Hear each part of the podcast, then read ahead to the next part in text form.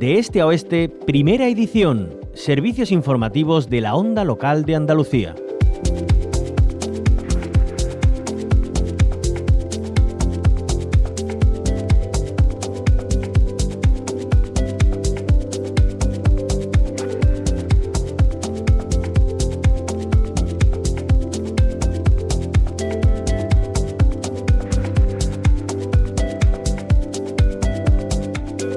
3, 2, 1. Súbete a la Semana Europea de la Movilidad. Con este lema, la Junta de Andalucía está celebrando la Semana Europea de la Movilidad, una campaña que viene repleta de concursos en redes, visitas en bus, tranvía y catamarán, talleres de patinetes o plantaciones de árboles. Son algunas de las actividades que la Consejería de Fomento, Articulación del Territorio y Vivienda, a través de los consorcios metropolitanos de transporte y otras entidades, ha diseñado para fomentar la movilidad sostenible, promover el transporte activo y público y crear ciudades eh, mucho más habitables. Todo ello en un año en el que el transporte público en Andalucía va camino de récord de viajeros, con más de 45 millones de usuarios de enero a junio, gracias a medidas como la tarjeta joven de transportes y las bonificaciones en el precio del viaje. Son varias las consejerías que se implican en esta iniciativa de transporte sostenible. Desde Salud y Consumo invitan a la población a contribuir como consumidores responsables a esta Semana Europea de la Movilidad. Recogemos el guante y nos hacemos eco de sus eh, consejos con Antonio Ballesteros, jefe del Servicio de Promoción y Educación de las Personas Consumidoras. Bienvenido a la onda local de Andalucía. Buenos días, ¿qué tal? ¿Cómo estamos? Bueno, eh, Antonio, ¿cómo podemos, eh, como ciudadanía, como ciudadanos, eh, bueno, contribuir a, que nuestro medio ambiente esté, esté más sano, esté mejor y, especialmente en esta semana tan especial como es la Semana de la Movilidad? Claro, la, acción de la Semana de Movilidad es una acción de concienciación, pero lo que esa concienciación a lo que nos debe de llevar es a cambiar nuestros hábitos. Eh, en primer lugar, em, es evidente que lo que tenemos que hacer es ir al, al cero emisión, usar el transporte público, por ejemplo. En la medida que nosotros utilizamos el transporte público no utilizamos nuestro vehículo, pues evidentemente eh, estamos contribuyendo a que haya menos emisiones. También, por supuesto, ir a pie, utilizar la bicicleta. Es evidente que no todo el mundo puede hacerlo es evidente que no todo el mundo puede hacerlo, pero muchas veces es que no nos lo planteamos. Decimos, tenemos que utilizar el coche para todo. No tenemos que hacer eso. ¿eh? Y, y ahí viene lo que viene después. Eh, ¿Por qué muchas veces utilizamos el coche? Porque para comprar muchas veces utilizamos siempre el coche. Y a lo mejor eh, tenemos que eh, comprar pensando en que podemos comprar en los comercios que están a, nuestro, a nuestro lado, es lo que hacer compras de, de kilómetro cero. Pero esas compras de kilómetro cero, y perdona que me estoy extendiendo en este sentido, no, solamente, no solamente son compras de kilómetro cero en el sentido de que eh, tenemos que comprar en los comercios que están al lado, sino que también tenemos que pensar en qué estamos comprando. A, ver, a veces compramos baratijas que tenemos en el comercio de al lado, pero no nos planteamos que esas baratijas vienen de haciendo un camino de más de 20.000 kilómetros desde la otra punta del mundo.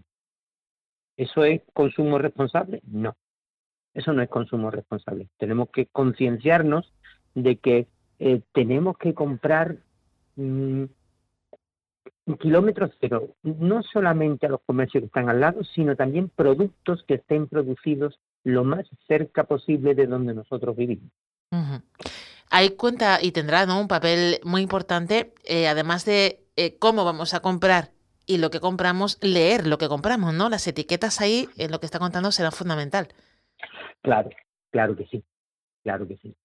Eh, evidentemente, mm, muchas veces entramos en el, supermercado y llegamos sin, sin mirar y, y, claro, cómo nos informamos de cuál es el sitio del el que se han transportado esos, um, esos productos, pues mirando las etiquetas.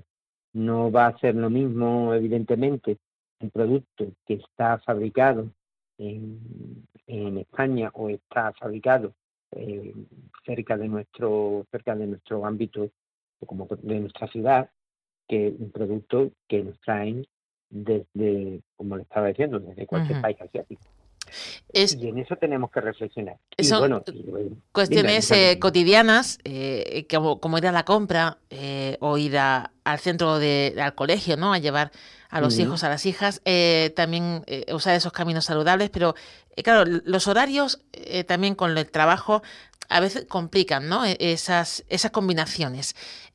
¿Cómo podemos eh, hacerlo lo mejor posible dentro de ese pequeño margen que tenemos a veces de trabajo, compra, mm, hijo, ¿cómo, ¿cómo, podemos por lo menos, eh, bueno, pues, eh, favorecer o, ayudar en la medida de lo posible? Efectivamente, efectivamente. Hay, hay veces que, miren, es que no tengo más remedio, ¿no?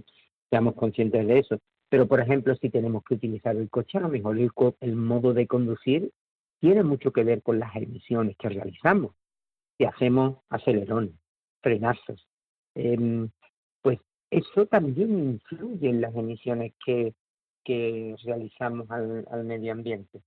Y después, mm, además de eso, pues mire, si nos tenemos que comprar un coche nuevo, pues tendremos que tener en cuenta las emisiones que, que ese coche nuevo oh, va a tener, ¿no? es, fácil conocer qué coches tienen, eh, son, digamos, son más ecológicos, con las etiquetas de la Dirección General de, Tráfico que aparecen ya en todos los coches, ¿no? Eh, por ejemplo, las de color azul para vehículos que son cero emisiones, o las de color mitad azul, mitad verde, que son para las siguientes ecológicas, o las del tipo C, que son de color, de color verde.